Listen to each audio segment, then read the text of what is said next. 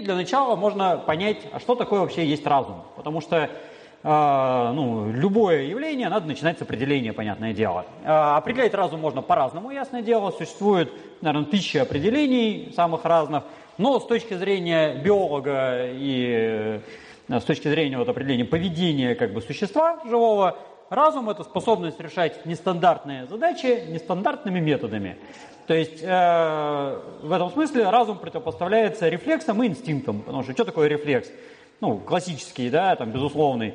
Когда у нас есть некий раздражитель, один и тот же всегда, и один и тот же ответ. То есть когда у нас на стандартный раздражитель следует стандартная реакция. Э, ну, инстинкт, в принципе, это комплекс нескольких рефлексов. Смысл примерно тот же самый, чуть-чуть посложнее. Когда у нас есть э, тоже один и тот же раздражитель всегда, ну, допустим, яйцо у гуся выкатилось из гнезда. И он всегда эту задачу решает инстинктивно одним и тем же способом. Сгибает голову и клювом поддевает это самое яйцо. И если мы ему положим камень, похожий на яйцо, он будет закатывать камень. Э, если мы положим камень больше, чем яйцо, он будет закатывать прежде всего камень, а потом уже яйцо, а может на яйцо уже внимания не обратит. Потому что для него раздражитель – это размер и форма. Все, даже цвет там особо влияния не, не, не играет. Э, но всегда одно и то же. А у человека, э, в отличие от животных, таких форм поведения даже вроде как и нет. Долго пытались найти у человека какие-то там инстинкты, и, в общем, по сути дела не получается. То есть рефлексы есть, но тоже очень немного. То есть есть, допустим, пиломоторный рефлекс, вот у меня он сейчас немножко работает, когда температура снижается, да, с улицы, если зайти, э, и волоски поднимаются дыбом. Вот. есть какой-нибудь там коленный рефлекс классический, когда по коленке стучат молоточком, и нога дрыгается. Ну, еще там что-нибудь такое. Там зрачковый рефлекс, да, там следящий рефлекс. Но их таких там, не знаю, с десяток наберется, допустим, ну или там чуть побольше. А э, инстинктов таких по сути нет. То есть нет такого, что человека кладут перед ним какой-нибудь предмет, он выполняет строго одинаковое движение э, во всех э, ситуациях, всегда одна и та же реакция у всех бы людей была. Вот, человек каждый раз реагирует по-разному, потому что у него, э, даже если есть что-то такое более-менее инстинктивное, на него накладывается мощная активная деятельность коры конечного мозга. И э, значит, для того, чтобы разум вообще был разумом, ну, исходя из этого определения, для начала, понятно, должны быть нестандартные задачи – и это особенность э, приматов вообще, на самом деле, решать нестандартные задачи, и особенность человека в том числе, ну, как такой пик приматов. Потому что приматы с самого начала возникли в среде, где э, было э, все такое подвижное, меняющееся и неустойчивое. Приматы возникли на деревьях, где они скакали по тонким кончикам качающихся веток где-то там на вершине, да, Э, и жрали все подряд, и поэтому у них э, тоже каждый раз еда другая, то насекомые, то фрукты, то листва, то еще что-нибудь, там какие-нибудь яйца птичьи, то сами эти птенцы, то он эту птицу поймал уже такую, и каждый раз что-то другое. А, причем это происходит Э, в тропическом и, более того, даже экваториальном климате, где, э, с одной стороны, э, вроде сезонов особо нет, а с другой стороны, на каждом конкретном дереве плоды созревают в какой-то конкретный момент, то есть там не круглый год эти плоды висят. Поэтому надо помнить, что сегодня здесь есть плоды, а завтра там есть насекомые, а послезавтра там. И возникает куча-куча задач. Кроме того, одна из важнейших причин эволюции появления разума – это конкуренция с другими такими же интеллектуалами. То есть, когда Э, у нас есть некий ресурс, его можно, в принципе, потреблять, какой бы он там разнообразный и хитрый не был, э, вообще тоже без всякого разума. То есть, ну, можно приучиться, что вот э, здесь фрукты, здесь насекомые, да, и есть и другие. Но как только возникают какие-то персонажи, которые делают примерно то же самое, то надо с ними соревноваться, потому что если они быстрее туда добегут, и быстрее как-то сообразят, и быстрее добудут, расковыряют какой-нибудь там пень с личинками, да, то, ну, ты умрешь с голоду. Поэтому их надо обгонять.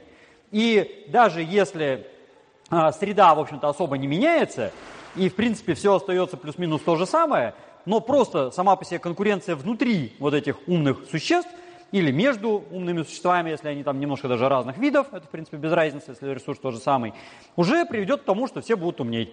То есть самые бестолковые, они будут хуже добывать этот ресурс, самые умные будут лучше добывать ресурс. Ну и, соответственно, будут выживать, и гены вот этой умности передавать дальше. Статистика будет срабатывать, что все будут умнеть в среднем. А, и э, более того, в эволюции мы видим, что интеллектуализация, ну если мы это измеряем по размеру мозга, самый такой банальный способ, такой не самый надежный, но в общем в палеонтологии доступный, э, показывает, что э, энцефализация, то есть увеличение головного мозга, шла во всех линиях. Она шла среди хищных животных, среди грызунов, среди копытных, среди приматов, среди там кого угодно, и внутри приматов, и у павианов, и у руконожек, там, и у человека, у кого хочешь.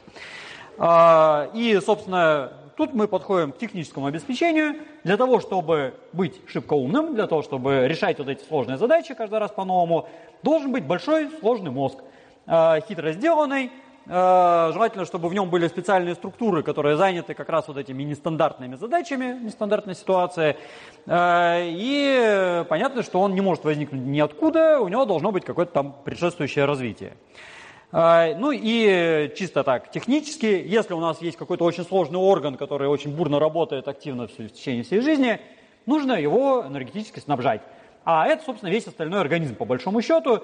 То есть у нас должна быть соответствующая зубная система, и челюсти, и мышцы, и пищеварительный тракт, там всякие желудок и так далее, кровеносная система, и дыхательная система, все что угодно. То есть вот прямо сверху донизу.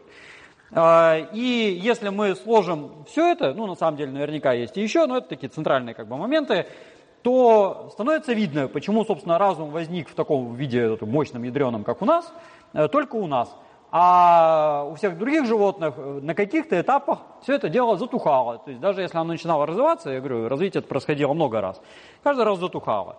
Ну вот если посмотреть, кто есть такой потенциально разумный? Ну, в детских мультиках, например, сплошь рядом муравьи, как такой символ разумности, коллективности, да, конструктивности, которые все что угодно делают, строят какие-то гигантские сооружения.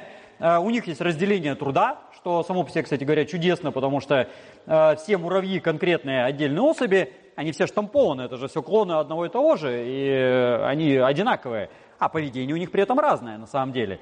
То есть есть муравьи, которые занимаются одними делами, какие-нибудь рабочие, разведчики, там, военные, да, там еще кто-нибудь такой. А, и более того, известно, что в какой-то степени судьба муравья зависит от его личного интеллекта. У нас вот на э, биологическом факультете проводились такие эксперименты, брались муравьи, они там метились краской просто и смотрели, как они себя ведут, куда они там бегают, что делают. И выяснилось, что несмотря на то, что они все штампованные и они все совершенно клонированные, тем не менее э, у них есть разница в интеллекте. Есть умные муравьи, а есть тупые муравьи. И вот начинают все муравьи, когда они из личинки появляются, из куколки вылупляются, они э, вначале рабочие, то есть, ну, которые вот тростинки какие-то там куда-то таскают. Но если они вот так вот таскают тростинки и как-то так без особой фантазии это делают, то они до конца жизни будут таскать тростинки. А если они как-то вот э, с интеллектом это делают, ну, мне трудно сказать, в чем интеллект муравья при этом проявляется, но, в общем, как-то он там проявляется. И если они это делают с умом, успешнее, то они становятся разведчиками. А разведчик это круто, все хотят быть разведчиками. Вот, поэтому э, это уже как бы вот интеллект влияет на судьбу конкретного муравья. Э, ну, конечно, до э, плодящейся особи там матки не дорасти, потому что это уже чисто э, физически изменяется. Но, тем не менее, то есть интеллект у муравья есть. Но, если посмотреть, что им мешает в жизни на самом деле? Ну, самое очевидное, это то, что они банально маленькие, и нервная система у них ганглиозная. А ганглиозная нервная система, здесь вот можете видеть картинки головешек муравьев да, разных видов, и посередке вот этот вот ганглий серенький между глазками. А у муравьев, как у всех насекомых, нервная система ганглиозная, с грибовидными телами, вот это вот такие пумпочки наверху, это не усики, это так называемые грибовидные тела. Это замена нашему конечному мозгу. То есть э, есть скопление нейронов, которые образуют комочек без всяких полостей внутри, и над ним торчат э, такие, э, как антенки, что ли, с пумпочками. Ну, снаружи на голове этого нет, это все внутри. И э, это вот как бы весь мозг. Но такая нервная система, она не очень способна нормально снабжаться на самом деле. Потому что у, кроме того, что у них такая гамбиозная нервная система, у них еще не замкнутая кровеносная система, и кровь, э, ну не кровь, а гемолимфа на самом деле. Гемолимфа обтекает это, эти ганглии снаружи просто вот так вот со всех сторон. А получается, что если размер ганглия э, достигает некоторого критического значения, то те нервные клетки, нейроны, которые находятся где-то в глубине, они с некоторого момента перестают получать питание, потому что вот снаружи питание идет, и нейроны наружнее все это дело расхватывают. До глубины ничего не доходит. И есть чисто физическое ограничение на размер этой самой нервной системы. Нету специальных никаких передаточных механизмов, которые бы внутрь доставляли. Поэтому ганглий, он остается маленький. У, в принципе, членистоногих, ну и потенциально у муравьев, и там у многоножек, там у червей, у кого угодно, это можно решить, если сделать много ганглиев, и у нас есть червяки, которые длиной там, по несколько метров, а немертины какие-нибудь есть 60 метров длиной морские черви. Но, тем не менее, э, ганглии в каждом членнике-то одинаковые на самом деле, и сложность от этого особо не вырастает. Ну, у насекомых есть попытка решить эту проблему от недостачи питательных веществ внутри, потому что у них как раз вот эти самые грибовидные тела развиты. То есть это некая вытянутая штуковинка, которая со всех сторон омывается гемолимфой, и поэтому там питание более-менее идет. Это у них аналог, замена нашего конечного мозга, коры нашего мозга, которую, собственно, мы думаем. И они действительно ими думают. А, у разных насекомых смотрели, чем вообще занимаются эти грибоидные тела. Они в основном занимаются подавлением более примитивных центров нервной системы. То есть, когда, например, а, если взять саранчу и ей повредить грибоидные тела, она будет без остановки летать, потому что у нее э, другие отделы генерируют импульс к полету, а, соответственно, грибоидные тела подавляют. То есть они как бы думают, что не надо сейчас лететь. А смысл в том, что если мы пытаемся схватить саранчу, если у нее будет заново каждый раз возникать импульс, она будет немножко притормаживать, и мы ее поймаем. А так у нее всегда на готове. То есть ей надо только блок снять, Э, с полета, и она тут же взлетит. Поэтому поймать ее трудно. Э, но бывает так, что грибовидные тела у насекомых решают как бы и более высшую функцию, чем просто подавление каких-то вот рефлексов самых таких примитивных. Э, у стрекозы, например, если повредить грибовидные тела, она застывает и не может двигаться. Это говорит о том, что у нее грибовидные тела занимаются полетом. То есть они как бы думают, как и где и в какую сторону надо лететь. Но вот у муравьев примерно так же, они довольно такие развитые. Но еще есть проблема в том, что у них э, дыхание трахейное на самом деле, потому что у нас-то мы дышим легкими, у нас э, кислород растворяется в крови и разносится, значит, туда-сюда, куда надо. А у них э, по гемолимфе кислород особо не разносится. Ну, там сколько растворилось, конечно, идет, но так не богато. А дыхание идет через трахеи. Трахеи – это тоненькие трубочки, которые пронизывают весь, весь организм, все тело целиком – и доносит кислород куда нужно. То есть у них весь мозг тоже пронизан трубочками, которые доводят туда э, воздух. Но проблема в том, что нет никакого насоса на самом деле. Э, у нас есть грудная клетка, диафрагма, да, которые все это дело прокачивают. А у них насоса нет. Поэтому получается, что сколько диффузии кислорода пришло, столько и пришло. И если мы размер насекомого будем увеличивать, ну того что там муравья, кого-то еще, рано или поздно просто воздух не доходит до нервной системы, и все, как бы думать он не может больше. И если мы саму нервную систему будем увеличивать, тоже рано или поздно воздух перестает туда доходить, и мозги не растут. Поэтому у членистоногих нет шансов стать большими. Кровеносная система не замкнута, не дает возможности нормально значит, э, омывать мозги. Тем более, да, еще такой есть момент, который я не сказал с этой незамкнутой системой, что а, у них сердце это просто такой насос, который качает гемолимфу вообще. Но он не проводит кровь куда-то конкретно. У нас, когда мы сидим в покое и думаем, кровеносные сосуды в мозгах расширяются, и именно мозги начинают думать, а левая пятка отдыхает. А, вот. а, соответственно, если нам нужно бежать, то у нас мышцы ног будут работать, а мозги, в принципе, могут отдыхать. Почему многие любят бегать по утрам, например. Соответственно, Э, у насекомых так не получится. У них или все работает, или все не работает, как бы одно из двух. Ну и обычно оно все работает в одном и том же режиме. И поэтому тоже как-то думать не особо получается. Но вот совокупность всего этого вместе взятого приводит к тому, что они слишком интеллектуальными быть не могут. И единственное, как они могут быть более-менее интеллектуальными, это вот коллективным разумом, когда э, нервная деятельность всех особей вместе взятых, а их там может быть миллион, если эти ганглии собрать, с каждого там какой-то там супермиллиграмм, а ну, суммарно там, я не знаю, несколько грамм, наверное, муравейник мозгов наберется.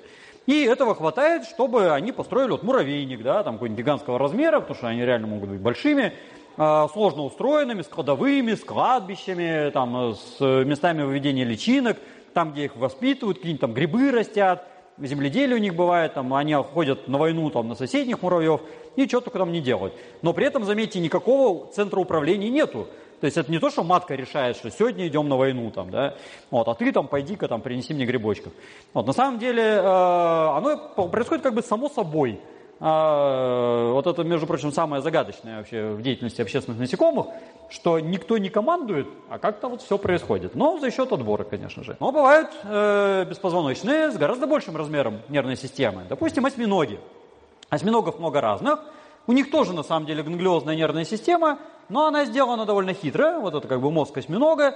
Э, похоже на то, что он сплетен из макраме, э, потому что это много-много ганглиев, э, расположенных, ну, как бы условно в голове, насколько у него вообще голова есть, ну, между глазами, по крайней мере, и они сделаны из таких каких-то отдельных частей, вроде как даже полушарие фактически, да, похоже на полушарие, даже что-то типа мозжечка, ну, хотя функция другая на самом деле, и как бы даже извилины на этом полушарии.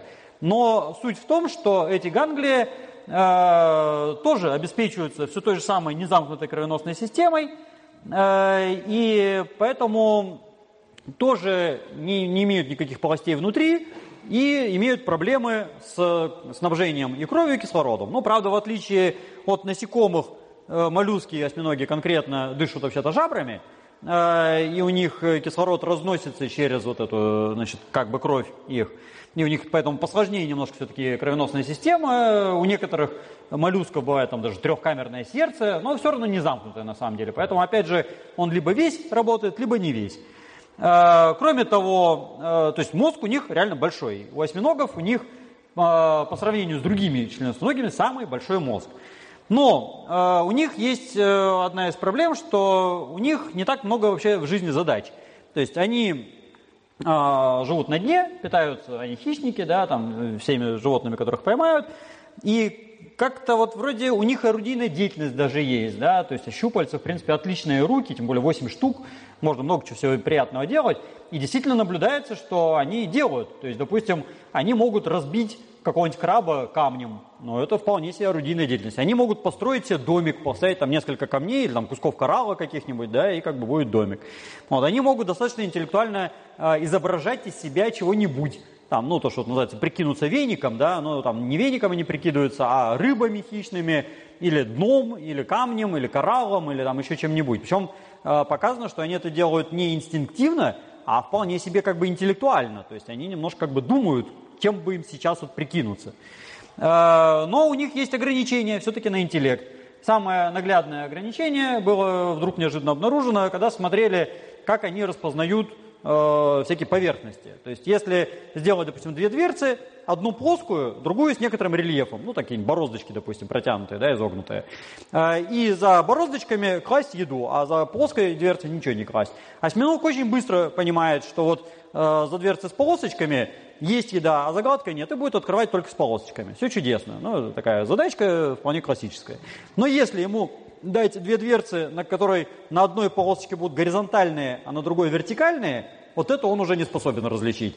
То есть само наличие полосочек он понимает, и понятие верх и низ у него есть. Он, конечно, в воде живет, но все равно как бы он понимает, что есть верх, есть низ. Вот, но вот так и так, это для него уже все. Высший класс, это для него предел. Э, и это потому, что ему и не надо. У него никогда в жизни не возникает никаких задач на вот подобный род, то есть э, такого типа. Э, и э, осьминоги возникли еще, ну, если не в кембрийском, то там чуть попозже, значит, периода, там в Силуре уже какие-то там были похожие, э, и в мезозое по полной программе. И с тех пор они не изменились практически вообще. То есть еще с палеозоя они так и остаются.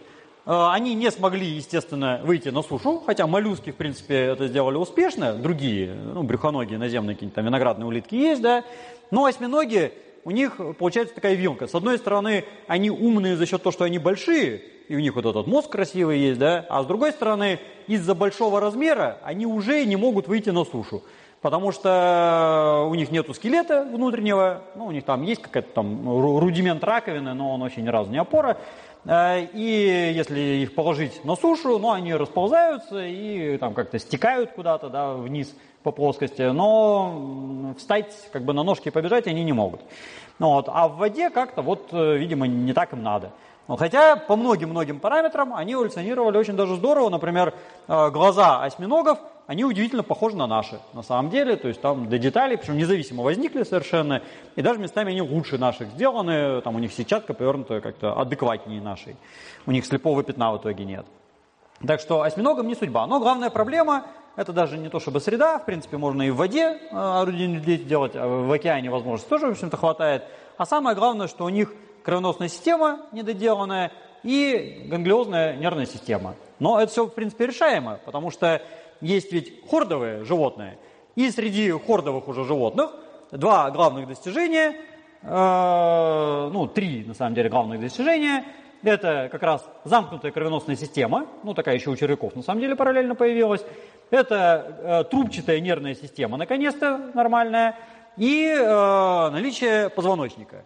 Э, замкнутая кровеносная система, я уже сказал, обеспечивает приток крови туда, куда надо, и такое точечное, точечное снабжение э, разных тканей кислородом и питательными веществами.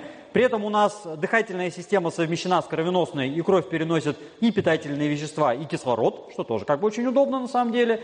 То есть э, поначалу это было примитивно, то есть у насекомых у них это две разные системы, да, у нас это в принципе одно и то же. Вот, но в итоге оказалось, что это в общем-то выигрыш. Э, трубчатая нервная система обеспечивает питание крови и снаружи, и изнутри. То есть когда у нас э, вся нервная система, и спиной, мозг, и головной, это труба с полостью внутри. И снаружи кровеносные сосуды обеспечивают питание, а изнутри, из полости, спинномозговая жидкость. А спинномозговая жидкость, которая внутри мозга находится, это, по сути, та же самая кровь и есть. То есть она из крови получается путем фильтрации, то есть это плазма крови. Ну и, в принципе, там все то же самое примерно. Ну, только клеток крови нет и белков. Вот, а питать тоже можно, и там какой-нибудь электронный этот, э, водно-солевой баланс выравнивать, ионный, тоже можно. И, наконец, позвоночник, который позволил жить и в воде, и на суше, и становиться вообще большими, достигать больших размеров тела. Одна из проблем беспозвоночных, то, что у них или нет скелета, как у моллюсков, и тогда большой не станешь, ну или только в воде станешь, да, или наружный скелет, и тогда тоже большим не получится быть, потому что если есть наружный скелет, то при увеличении размеров тела становится слишком тяжелым. А, потому что и толщина должна ведь расти для сохранения прочности, и насекомые, какие-нибудь раки, да, там, с наружным панцирем, большими быть не могут. Ну, самые здоровые какие-нибудь там палочники, да, 30 сантиметров, ну, они как палка толщиной. Позвоночные все эти проблемы решили. Внутренний скелет, э, замкнутая кровеносная система э, и трубчатая нервная система. Среди позвоночных возникало подобие разумности, естественно, много-много раз – Э, и в разных версиях как бы к этому подходили. В числе прочего, в виде динозавров. Например, в меловом периоде были такие замечательные динозавры-троодоны, э, которые были сравнительно маленькими, то есть они ростом были где-то вот такие, длиной там метр, два, ну а там три даже, по-моему, уже не было, Э, они, судя по всему, были теплокровные, что уже как бы круто, потому что это дает возможность активного, активного снабжения мозга большим количеством питания и кислорода. Э, и у них, в общем, даже какие-то и задачи были более-менее такие в жизни. То есть они э, хищники были, но некоторые, может быть, даже немножко и растительноядные. Э, и у них росли мозги. И что характерно, вот у этих э, поздних хищных терапод, хищных динозавров, а мозги по сравнению с более ранними представителями, родственниками, довольно-таки основательно росли. А, и троодоны были одни из главных э, кандидатов на то, чтобы стать разумными. Существует даже такая вот замечательная э, концепция, что если бы не позднее мировое вымирание, стали бы такие вот двуногие с рабочими руками, Э, отрастили бы себе большие мозги, и все бы у них было чудесно. Ну, вот, ну немножко челюсть там подсократили. Но проблема динозавров, как всех рептилий, в том, что мозги-то у них, конечно, большие, но в конечном мозге у них нет такой важной структуры, как неокортексы. Э, на поверхности конечного мозга есть серое вещество, то, что обычно называется корой мозга. Ну, так, по-умному это называется плащом, но смысл не меняется от этого. И этот самый плащ или кора бывает в трех версиях. Бывает старый плащ, древний плащ новый плащ. Как бы э, архи, палео и нео. И вот у рептилий, у них есть архи и палео, а нео нет. То есть снаружи большая часть конечного мозга из белого вещества сделана, снизу немножко там серого есть, вот это архи и палео, который плащ, да, вот, и подкорковые ядра внутри, и все. А, и вот они не развили себе этот неокортекс. Чуть-чуть, что-то там по бокам, вероятно, было, ну, судя по современным рептилиям, крокодилам, э, какие-то намеки такие возникали. но как-то вот что-то не очень. И, в принципе, проблем-то развить тоже нет особо. Млекопитающие же развили, что бы им не появиться. Но у них была проблема чисто механическая, потому что двуногость динозавров подразумевала то, что они двигаются с горизонтальным положением вообще-то тела, и спереди челюстью зубами они уже должны много весить, потому что это хищник, и хоть как они там не изобретали себе какие-то ажурные конструкции, чтобы они как можно легче были, все равно это здоровенный череп. Ну, вот, опять же, лапы довольно-таки тяжелые, ну и само туловище, да. А, всему это противостоит с обратной стороны хвост, только, ну, в принципе, какой бы длинный его там не отращивать, он слишком большого веса не будет иметь. И получается, что проблема с балансировкой. И э, мозги большие не отрастишь, потому что будешь падать вперед. И как бы, да. То есть, конечно, э, предполагается, что ну, могли бы встать на две ноги, но не, не могли бы они встать. Потому что если уже существо двуногое в таком положении, то вертикально ему не появиться, потому что нету никаких промежуточных вариантов, невозможно их появиться. Потому что вся эволюция, она идет обязательно и только при наличии каких-то промежуточных вариантов. И каждый промежуточный вариант – должен быть полезнее предыдущего. То есть, если вот он такого положения, то такое должно быть полезнее, чем предыдущее, такое еще полезнее, такое еще полезнее, да, и вертикально совсем гениальное. Но такое положение не лучше ни разу, чем горизонтальное. И никакой вот преадаптации к тому, чтобы встать в вертикальное положение, у них, в общем-то, не было. А в таком мозги не нарастишь потому что просто будет перевешивать. Ну и можно, конечно, наращивать себе там в крестце, да, спиной мозг, но это уж слишком какое-то ядреное изменение вообще всей Э, биологии, какой только можно, и это практически нереально. А, кроме того, эти хищные динозавры все-таки были достаточно специализированные в питании. То есть все-таки вот эти мелкие хищники, они были, правда, хищники.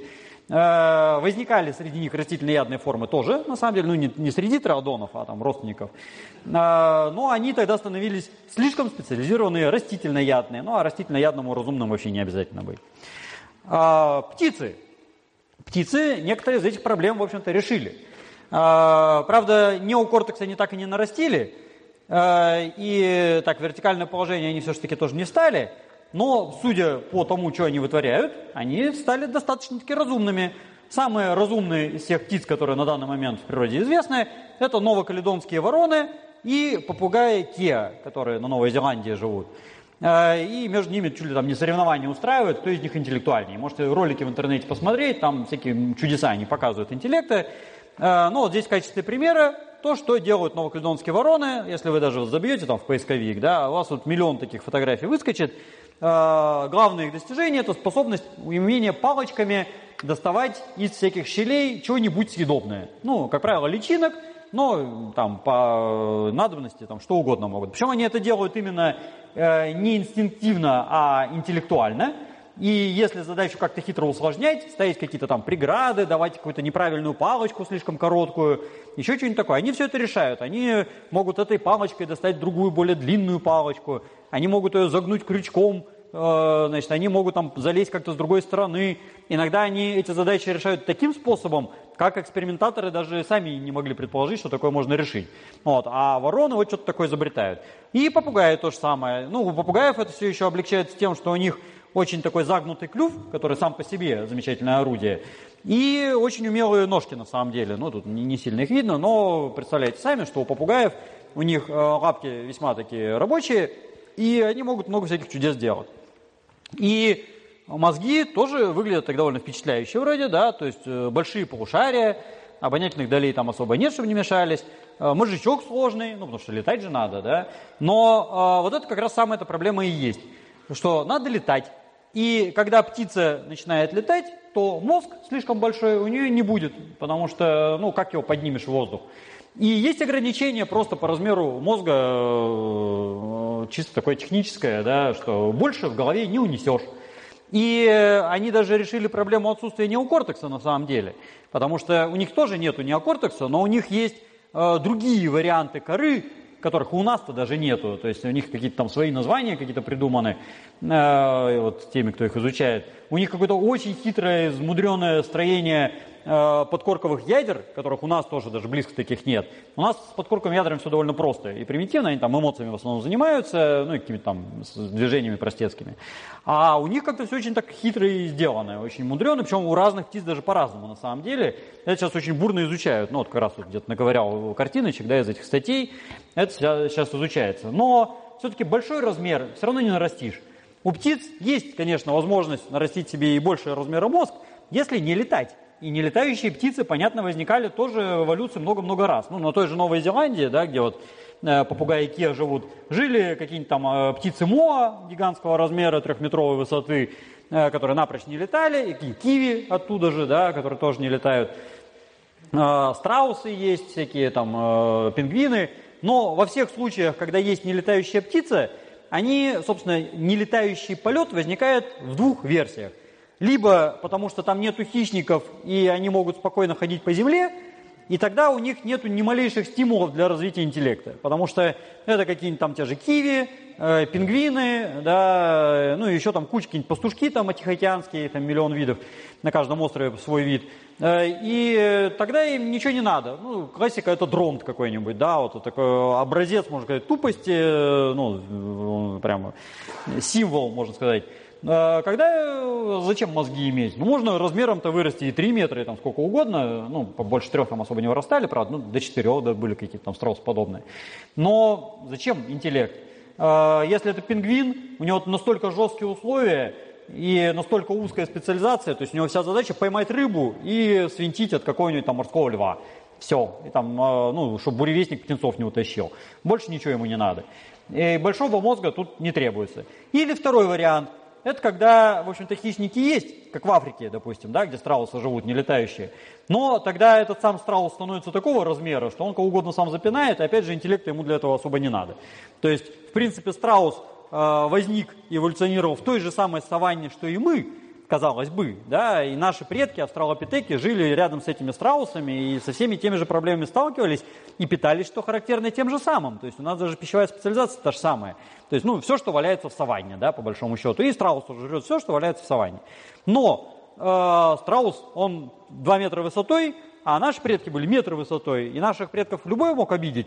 Вот, и они что-то там мудрили, чтобы этого не произошло. А у страуса у него здоровенная нога, там толще, чем у меня туловище, и он этой ногой кого угодно может пришибить. Поэтому зачем там большой интеллект? Вот, то есть можно иметь там парочку рефлексов легательных, да, и жить спокойно.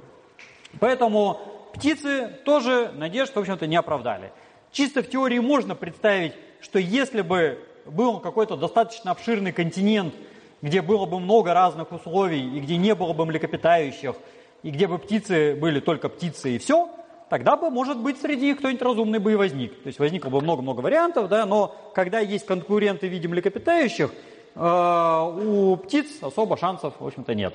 Поэтому птицы показывают чудеса, и мы удивляемся, что надо же, он там палочкой какой-то там кусочек мяса подцепил, с ума сойти. Но дальше этого они все-таки не идут. Ограничения технически возникают. А, ну, примерно те же самые ограничения а, с некоторыми млекопитающими. А, летучие мыши. Летучие мыши, одни из наших, в общем-то, вполне себе родственников, таких более-менее, ну, в смысле, приматов. Они возникли в тех же самых экологических условиях, что и приматы. Они тоже двигались по деревьям, они тоже питались всем подряд, насекомыми и фруктами в основном. Но они, к своему несчастью, достигли идеала. Э, то есть э, люди, они вот все время, ну, предки людей, да, приматы первые там 65 миллионов лет назад, они все время стремились залезть еще выше, еще выше, еще выше, а э, летучие мыши, они еще выше залезли и полетели. И так же, как и птицы, на этом, собственно, сломались, потому что в полете большие мозги, опять же, не растишь. Тем более, что у летучих мышей еще хуже, чем у птиц, Птица-то у них хотя бы нормальный такой полет машущий с э, перьями, да, ну здесь тоже он, конечно, нормальный машущий, но тут не с перьями, а с летательной перепонкой. А на летательной перепонке она сама по себе тяжелая довольно-таки, далеко тоже не улетишь. Поэтому надо больше еще энергии тратить, у них там безумный метаболизм, ну, у птиц тоже, кстати, еще и поактивнее даже. Но э, надо много-много энергии тратить на полет, а на мозги уже не остается. Э, и, в принципе, и задачи-то есть. И иногда летучие мыши довольно-таки интересные задачки решают. ну, допустим, у вампиров у них э, есть э, взаимовыручка, то есть когда э, колония вампиров где-то сидит, э, один вампир наелся, а другой не наелся. И вот тот, который наелся, он кормит того там изо рта, прям там ему кровь дает, значит, э, тому, кто не смог в эту ночь там поесть. Вот. А если кто-то не поделится, в следующий раз с ним не поделится, его запоминают и говорят, ага, такой гад, вот, ты, значит, эгоист, вот, и фиг тебе. И в следующий раз, когда он окажется голодным, ему никто ничего не даст. Вот, так что, в принципе, у них интеллект какой-то есть. Но мозги махонькие, и шансов больше, больше быть не может. А, опять же, чисто в теории летучие мыши могли бы опуститься обратно на Землю и стать снова нелетающими четвероногими и все это дело решить. А, но это теории. Ну, есть такой Дугал Диксон, например, у него есть несколько книжек про животных будущего. Вот он там гипотезирует, что могут появиться там наземные четвероногие летучие мыши, которые там бегают по земле, там хищники, все такое. Ну и среди них потенциально могли бы быть разумны. Но на практике такого нигде не реализовалось, потому что на земле и так уже всякого зверя хватает. И это только если какие-то, опять же, острова. А, есть другие, условно, как бы родственники, ну, тоже млекопитающие, у которых есть новая кора конечного мозга, да, ну, и у летучих мышей она есть, у которых все там прекрасно и с питанием, и со всеми делами, но вот в некоторых случаях Э, совершенно очевидно, почему животные неразумные и как-то сильно много шансов не имеют. Самый такой замечательный пример – это тенрейки. Тенрейки, зверюшки, живущие на Мадагаскаре и в материковой части Африки, они размером где-то с ежика, плюс-минус. У тенреков может быть 30 детенышей, при том, что он вот такого размера с крысу, да, и при этом 30 детенышей. Э, и а, живут они года полтора. Ну, самые там мегаодаренные тенреки, они способны, не знаю, лет пять, допустим, протянуть, но это как-то уже совсем там муфасаильные такие, там, да, седобородые. А если э, это лемур такого же, в принципе, размера, он живет 20 лет или там 25 лет. Ну, вот, поэтому у лемура получается один, ну там понятно, что он за, за жизнь-то не одного рожает, там нескольких, но очень мало детенышей, которых он может десятилетиями воспитывать, да, ну, реально он, конечно, воспитывает там не десятилетиями, а несколько лет, но все равно это несколько лет воспитания. И он как бы ему закладывает в эту его хитрую нервную систему готовую э, кучу всякой полезной информации, то есть идет обучение.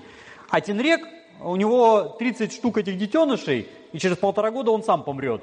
Поэтому понятно, что э, эти детеныши моментально вырастают, у них все программы уже должны быть заложены с самого начала, инстинктивные, и какого-то стимула там и надобности развиваться нет. То есть условия-то одни и те же, питание, в общем-то, по большому счету одно и то же, они тоже и по деревьям лазят, и все. Но задача, ну, в смысле, вот, э, форма жизни, она как бы другая. Да? К одним условиям можно приспособиться по-разному. И поэтому максимальная социальность, которая есть у телреков, это когда очень холодно, они сворачиваются по несколько тенреков в один такой колючий шарик. Ну, они такие немножко колючие бывают. Ну, вот, и вот они вместе собираются, примерно как в фильме «Зубастики», там зубастики в такой шарике собирались, вот что-то типа из той же серии примерно. Э, и как бы все, на большую интеллектуальную активность их не хватает. Э, поэтому сильно разумным им, наверное, не быть никогда. А есть дельфины. Дельфины э, замечательные существа, и многие считают, что вот это они-то самые разумные это и есть. И действительно они довольно-таки разумные, то есть у них есть активное бурное общение, они сигнализируют друг друга хитрыми сигналами, и вроде как считается, что у них даже там имена фактически личные есть, то есть они издают специальные сигналы, которые вот распознаются как конкретное личное имя. А, но жизнь, и да, у них с мозгами все в порядке, то есть у них мозги по узору борозд извилин сложнее, чем наши на самом деле. Но вот не бороздами извилинами определяется интеллект. Вот, причем, кстати, и с размером мозга у них все в порядке, на самом деле. Ну, дельфины, они обычно все-таки не сильно большие, а какой-нибудь там кит Сиевал, например, рекордсмен, у него 7 килограмм мозга, а у нас сила полтора кило, и то хорошо, если они есть. Ну вот, а там как бы 7 килограмм, то есть у ее какой мозг. Но кит Сиевал, он сам длиной 15 метров или там 20 метров. Э, ну, у дельфина тоже, в принципе, нормально. То есть размер есть, тем более у него нет потенциального ограничения на размер мозга. Он живет в воде, и у него вот этих сложностей, как там у птиц, у летучих мышей нету напрочь, можно отращивать мозги там да сколько угодно, в принципе. И э, как бы, что бы им не уметь, но есть проблемы, потому что они живут э, в среде, где задач нету каких-то таких вот нормальных. Потому что дельфины ловят рыбу, и максимум интеллекта, который они прилагают, это чтобы ловить селедку. Поэтому что им надо своими мозгами, да, это превзойти интеллектом селедку. ну, они превосходят успешно вполне с самого начала, даже более того. И в том числе иногда используют какие-то вот хитрые там орудия. То есть вот здесь на фотографии дельфины несут во рту куски губок. Они этими губками, ну или там кусками коралла там в разных версиях, могут взрыхлять э, дно на мелководье, поднимая муть, и там есть несколько вариантов. Либо они этой мутью выгоняют каких-то донных обитателей, ну, какой-нибудь камбалу там, да, вот она там шугается и всплывает. Э, либо, как вот в данном случае, э, дельфин один плывет вот так по спирали, закручивая эту спираль э, к центру, вокруг косяка рыбы. А другие рядышком уже радостно ждут с разинутыми ртами. И когда рыба, она боится через муть проплывать, она начинает перепрыгивать через эту муть, ну, в предсказуемом направлении, расстоянии, и они просто рот открывают, подставляют, им туда рыба сама запрыгивает. Вот. То есть это, в принципе, для животных э, прикольное как бы развлечение. То есть это они делают не инстинктивно, это они учатся этому. Причем, кстати, показано, что э, самки, например, они используют орудие труда чаще, чем самцы, потому что самец, он э, просто сильнее, чисто физически, и он э, и сам поймает, как бы и так, без всяких орудий. А самка и как бы труднее, поэтому она энергии больше тратит на тех же там детенышей, поэтому ей надо что-то еще изобретать, и вот они там орудия делают. Но э, это вот все для того, чтобы обмануть рыбу. И надо быть умнее, чем рыба. И тут вообще вопрос, а зачем они настолько умные? То есть та же самая акула, например, без всякого там неокортекса и решает все те же самые задачи, тоже более чем успешные. Э, там сотни миллионов лет акулы живут, ловят эту селедку и, и все хорошо. Вот, ну, сотни миллионов селедки, может, не было, но тем не менее. А, и они бы, может, еще что-нибудь изобрели, так у них рук нету. А во рту, ну, можно, да, вот эту губку тащить, но этот рот надо периодически все-таки открывать, чтобы эту селедку ловить. Э, а ног нету вообще совсем, да, хвостом там сильно интеллектуально что-то не сделаешь плавнички такие, что тоже там ничего не построишь. Конструктивная деятельность практически невозможна по определению. То есть они не могут дойти до стадии именно конструктивной деятельности, когда бы несколько элементов соединялись между собой, чтобы достичь чего-то большего, чем вот оно уже есть. И это, видимо, такой основательный затык на пути эволюции дельфинов. То есть что-то большее, а зачем? Как вот они рыбу ловят, все, как бы приехали, дальше ничего не надо. То есть они могут, конечно, помогать друг другу, выталкивать больных на поверхность, э, там иногда по ошибке даже людей спасать, а иногда их и топить, кстати говоря. Просто про спасение много рассказывают, а про утопление уже некому. Э, но как бы э, дальше вряд ли они поедут. А, есть наземные животные, которые тоже решают кучу интересных задач. Например, слоны. А, слон, всем известно, очень интеллектуальное животное. У него 4 килограмма мозга, тоже в два раза больше, чем у нас даже, там более чем в два раза, да, если у нас там 1350 грамм, а у него 4 килограмма, ну это как бы внушает. Вот. Но, правда, он сам весит 5 тонн, э, так что соотношение массы к мозга к массе тела там, в общем, как бы не в его пользу. Но тем не менее, как бы 4 килограмма это уже. Э, и тоже не вполне очевидно, зачем ему вообще столько надо, потому что ископаемые какие-нибудь э, древние носороги, индрикотерии, были еще и побольше слона по массе, да и по высоте, э, но мозгов-то имели там гораздо скромнее. Но с мозгами у него, в принципе, все в порядке, то есть у него и полушария большие, и мужичок, на удивление, кстати, большой, и кора, и все дела. Вот. Но э, слон может решать всякие хитрые задачи. Они очень хитро общаются, э, они много всего запоминают, у них гигантский жизненный опыт, они живут долго, да, у них детенышей немного, они воспитывают, они учат. Они э, иногда, ну, там не орудие, конечно, труда используют, но у них вместо орудия труда бивни есть. И они этими бивнями могут выкапывать, допустим, целые пещеры, чтобы добывать какой-нибудь там кальций ну, для себя любимых э, хоронить умерших, закидывать ветками, э, ну не всегда они это делают, но это уже как бы прогресс. Вот, еще что-то такое. Но там, воду добывать, выкапывать из земли, э, ни одно животное в саванне этого делать не умеют, а они умеют, а они умеют. Э, но они растительноядные, поэтому, опять же, количество задач у них напрочь ограничено. Э, ну, то есть выкопать воду, найти, где еще есть трава, и там прошагать 60 километров, допустим, да, или больше. Э, там, выкопать эту пещеру самую э, в земле, чтобы добыть кальций. Э, но это как-то вот не сильно круто, то есть не сильно много надо. К тому же у них жизнь совершенно безопасная.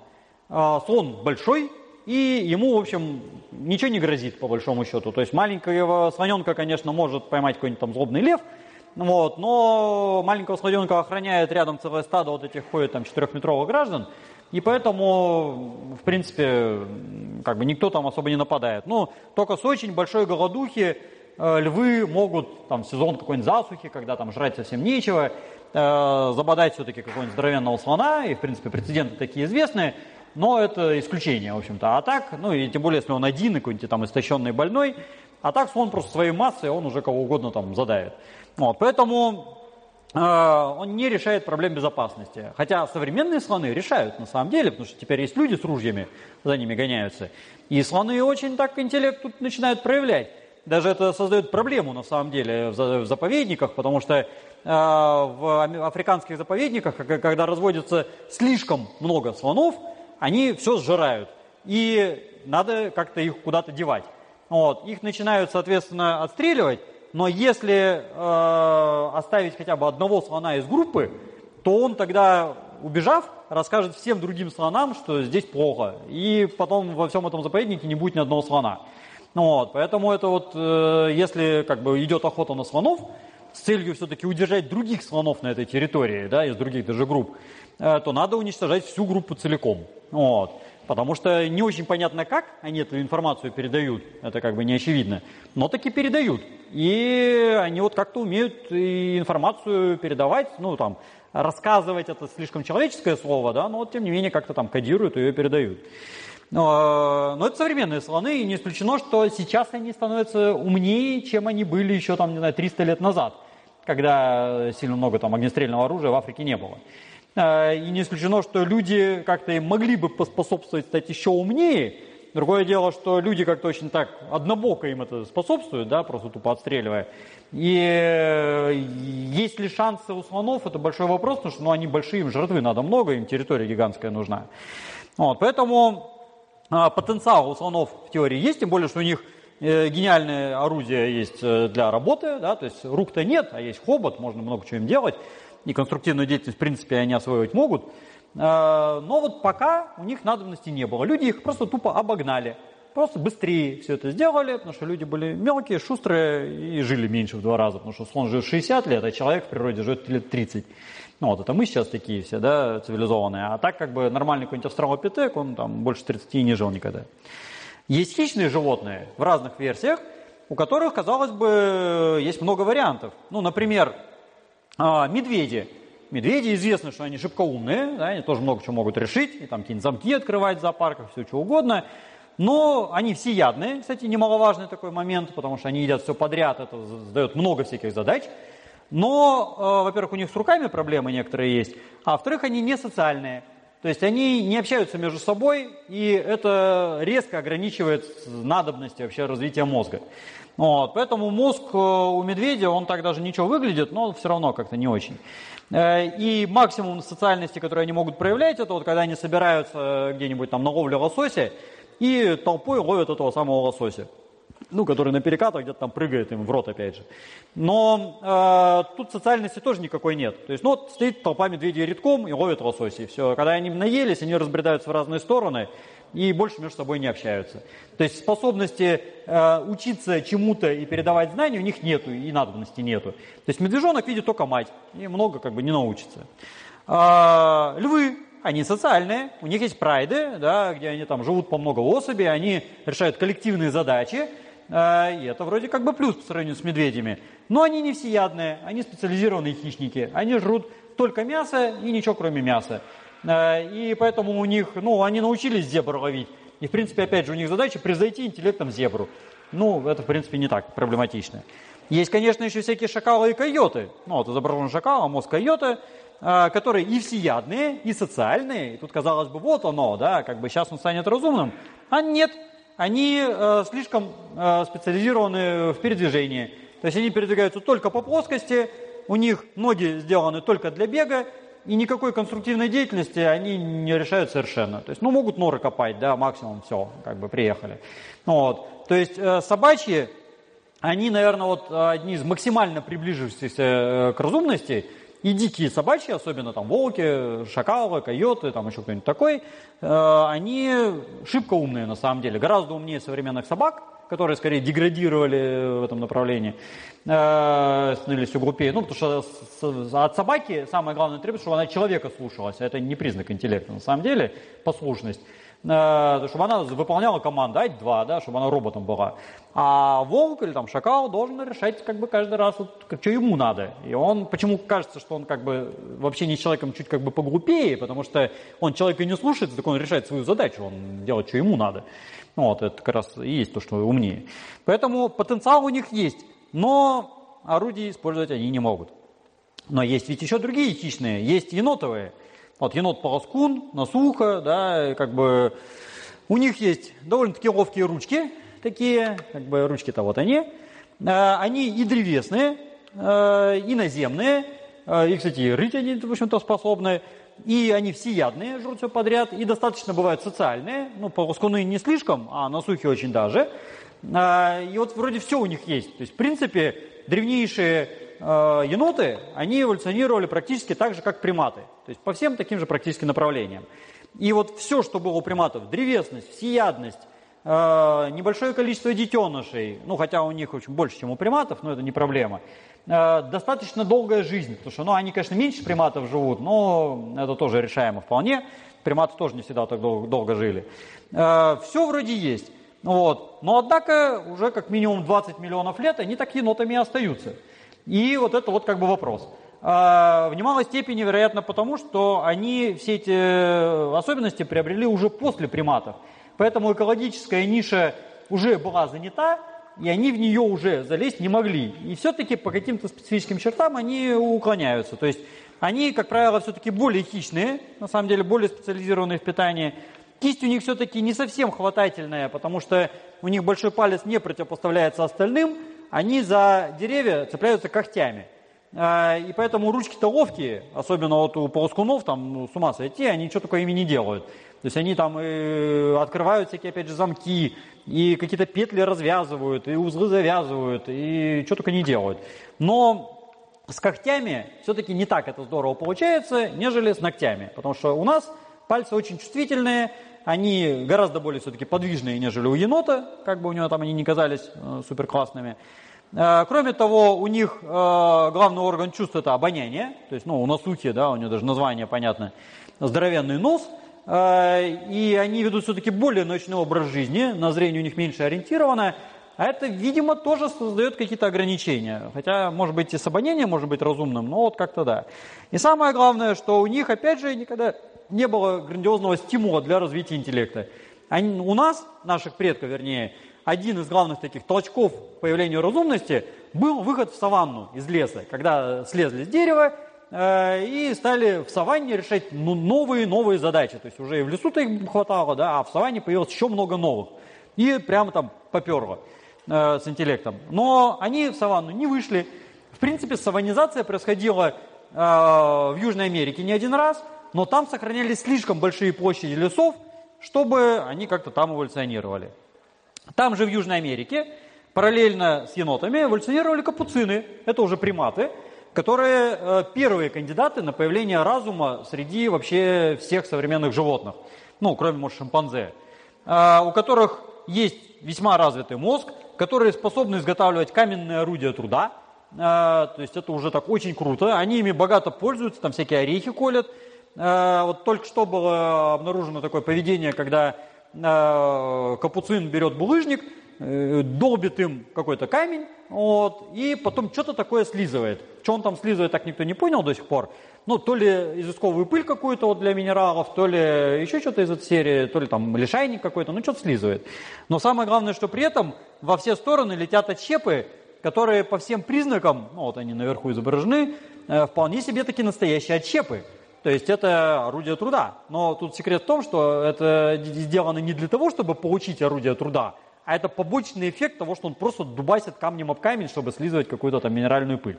Вот, и когда археологи такое дело найдут, они имеют шанс определить, что здесь стоянка человека, что вот тут орудие здесь по полной программе все засыпано просто этими очепами.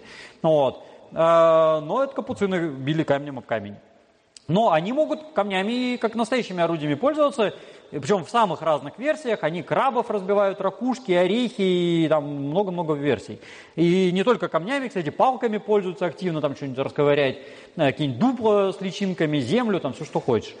Вот. Так что у них как бы вроде все в порядке, но они маленькие, и поэтому мозга у них сильно немного на самом деле.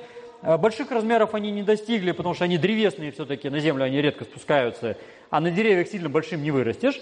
Ну и как-то вот э, не выросли по факту. Э, и опять же, никогда они не выходили в саванну. Это вот, наверное, самая главная их проблема. Им слишком хорошо в лесу.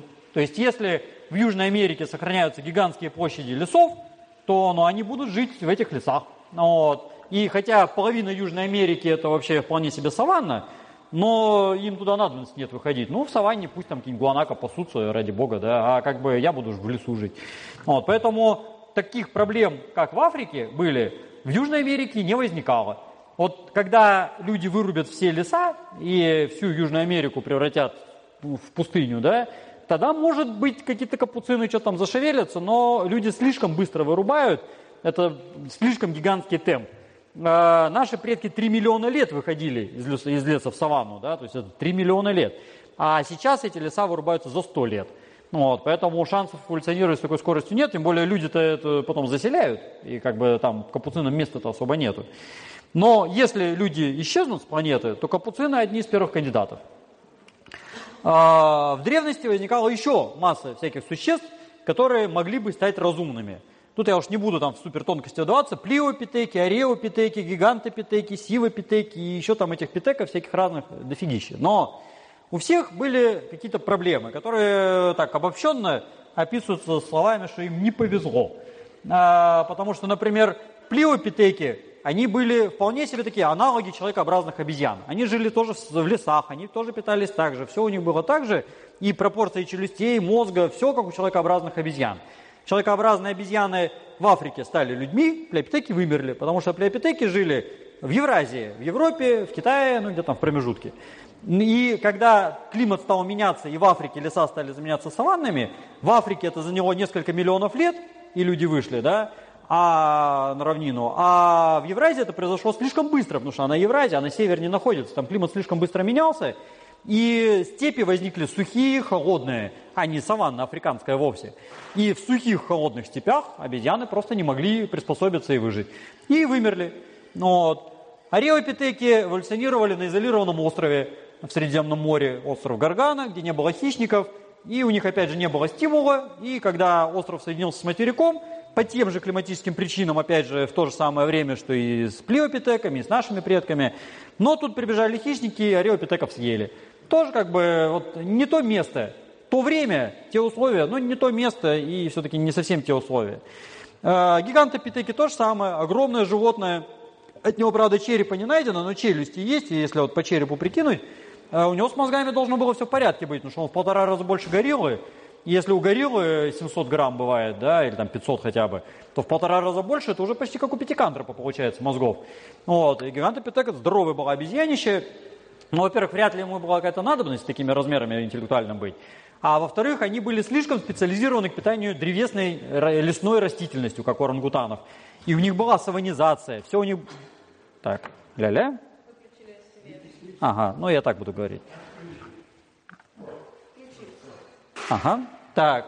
И э, когда пошла вот та самая саванизация, и э, все вроде бы было хорошо, они были слишком специализированы к питанию лесной растительностью. Они не смогли перейти на питание степной, потому что слишком большой зверь. Наши предки были метр ростом, а эти три метра ростом.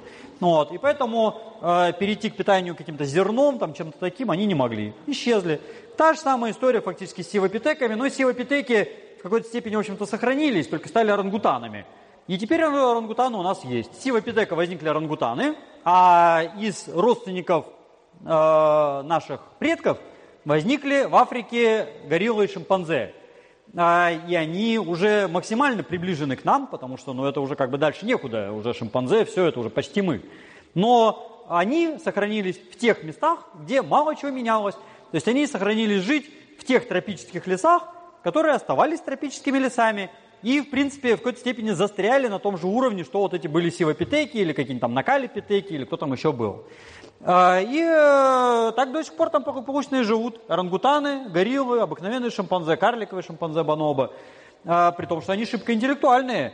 И вот здесь это не просто какие-то абстрактные шимпанзе и э, орангутаны, а это такие самые умные шимпанзе и орангутаны, вот Канзи, например, вот этот вот, это вообще там мега гений. Он четыре языка знает, он там что только не делает и там чудеса всякие показывает.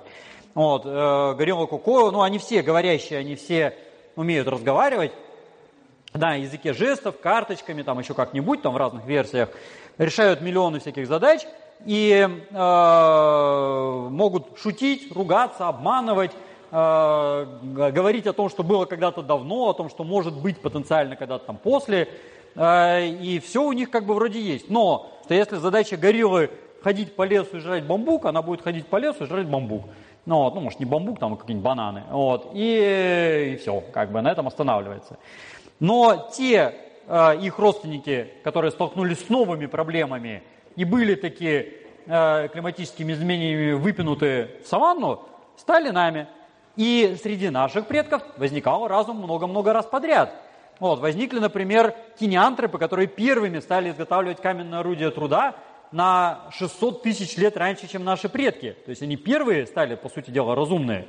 Но они делали каменное орудие для того, чтобы разбивать орехи, судя по всему, или там какие-то корневища, а не для того, чтобы резать мясо. А орехи можно и необработанным булыжником разбивать. То есть это обработанное орудие, то есть это и нарочно сделанное действительно настоящее орудие. Ну и это как бы было не сильно надо. Все, 3 миллиона лет назад они вымирают. А, а, австралопитеки Гарри, они делали орудия, как мы, режущие, с режущей кромкой, охотились на антилопы, вот кость антилопы с надрезками.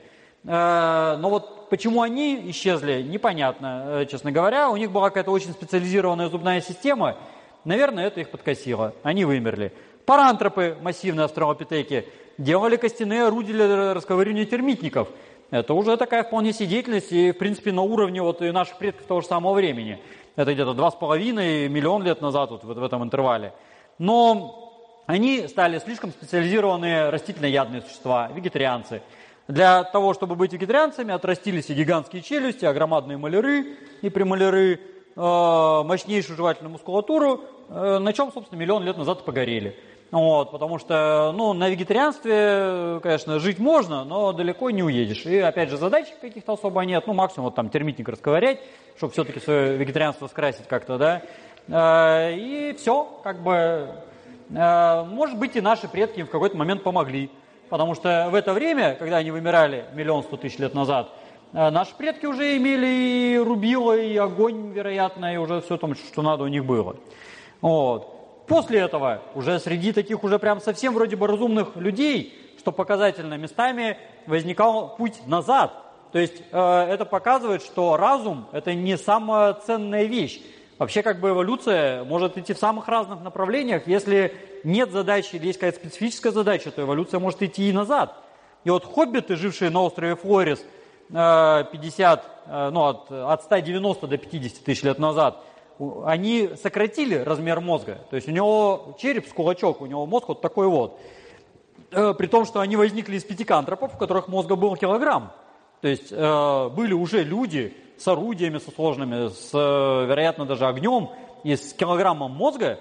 И на райском острове Флорисе в Индонезии, когда нету хищников, немного ресурсов и задач тоже не богатая, мозги сократились до 400 грамм. Э, то есть до австралопитековых значений, таких шибко неразумных.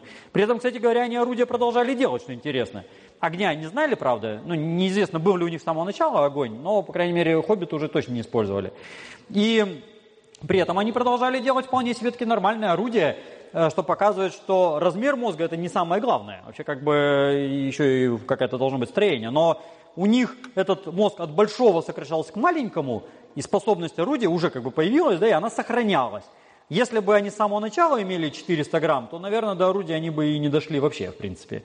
Ну, вот, ну или там более простых, чем у них было. То есть это пример деградации интеллектуальной. Вот, это вот э, райский остров в океане. Ну и э, по итогу, э, значит, почему, собственно, у нас возник разум? потому что нам в немалой степени повезло. Ну, как всегда, любое явление в эволюции – это стечение э, необходимостей, случайностей да, и каких-то там хитрых закономерностей. И то, что вот именно у нас и только в нашей линии один раз вот до такой степени разум развился, это следствие огромного количества событий. И просто ну, надо радоваться, что вот мы те, у кого эти события как бы сложились так удачно. Да? А у других на разных этапах складывались по-другому. Ну и для них тоже удачно. Ну если сейчас какая-нибудь там, не знаю, э, бабочка-белянка живет, да, то у нее все хорошо. Она живет, и что еще надо? Э, прекрасно себя чувствует. Но а, этих случайностей было много. То есть для этого, ну, тут я уж не буду все подряд зачитывать, да, но надо было, чтобы планета вообще была с самого начала, чтобы там фотосинтез появился, чтобы кислород накопился, чтобы там климат много раз менялся в разных направлениях желательно, да, чтобы какие-то сложности создавать. Вот, чтобы возникали всякие хищники, которые не дают застояться и остаться ланцетником. А, чтобы появились сосудистые растения, чтобы были деревья, чтобы была тень, чтобы выйти на сушу, и чтобы потом по этим деревьям было кому прыгать, потому что без деревьев не было бы плодов, допустим, да. А, должны были появиться какие-нибудь там грибы, умеющие разлагать лигнин, потому что иначе все завалило этой древесиной, и ничего бы мы как бы не смогли бы жить на этой планете, да, заваленной углем. Но с другой стороны, э, до какого-то момента они должны были не появиться, чтобы были сложности с передвижением в воде, чтобы возникли кистеперы рыбы, чтобы через эти бревна ползали, чтобы у нас потом руки появились. Э, должны были возникнуть э, семенные растения и опять потеплеть, чтобы было много насекомых, которых бы мы потом ели. Ну, нас тогда еще не было, понятно, были какие-то там предки. Вот. Потом да, да, хорошо бы, чтобы климат стал холодный, чтобы появилась теплокровность, шерсть, Э, четырехкамерное сердце, диафрагма и все такое прочее. Э, потом неплохо бы, чтобы были динозавры, чтобы, опять же, там не дали заскучать. Э, бабочки тоже, ну, чтобы весело было, в конце концов. Цветковые растения с плодами, которые могли есть. Ну, хорошо бы, чтобы динозавры вымерли, в конце концов, потому что ну, достали уже 180 миллионов лет жрать, это как бы неприятно. Ну, вот, потом хорошо бы, чтобы потеплело, и были совы и кошачьи, которые бы, опять же, не дали заскучать и чтобы загнали наших предков на деревья, и чтобы те вначале стали вообще прыгать по деревьям, а потом с появлением ночных хищников перешли на дневной образ жизни. Э, ну, потому что ночью шебуршиться как бы нехорошо, тогда тебя съедят, да, а днем можно, чтобы стали дневные, и чтобы днем они слезли э, в саванну, чтобы эта саванна вообще в принципе появилась, Э, и э, чтобы наконец-то большие хищники, скажем, вымерли, и освободилась ниша маленьких хищников, куда бы мы опять же устремились с фруктоядной ниши, и наконец-то стали уже такими полноценно разумными. И понятно, что здесь еще не все как бы, поводы стать разумными перечислены, но параллельно должны как бы возникать какие-то особенности у нас самих.